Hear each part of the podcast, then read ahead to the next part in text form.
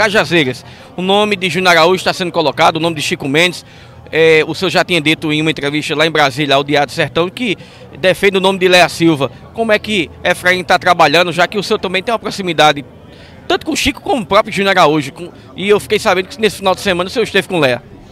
Olha, é, logicamente, pela própria relação com o Júnior Araújo, deputado estadual, que foi corajoso, correto conosco, manteve a posição de acompanhar né, uma posição de grupo político, junto com Carlos Antônio e Denise, que sempre tivemos. Então, Júnior seria a melhor opção para disputar pelo nosso grupo Cajazeiras. Chico Mendes, por ter mandato, também seria essa outra opção. Mas é claro que são dois deputados estaduais que, naturalmente, não pensam, talvez, em abrir mão do mandato. Então, na, na impossibilidade de Júnior Araújo ou de Chico, que seriam as preferências, disputarem, eu vejo o Léa como um perfil extraordinário para as de Cajazeiras. Léa, sem dúvida, é uma pessoa que tem identidade com Cajazeiras, é uma mulher, é uma professora, é alguém que conhece o lado mais humilde de Cajazeiras, que é reconhecida e respeitada por quem ama Cajazeiras, então eu acho que chegou a vez de Léa, acho que Léa é uma excelente oportunidade.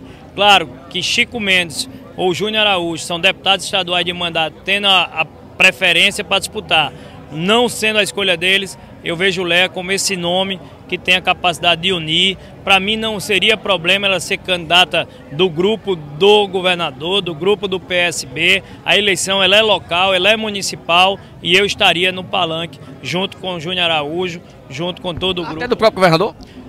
Com a candidatura de Léa, eu estaria no palanque de Léa. Quem Léa conseguir trazer para o palanque, pode ter que eu estarei juntos.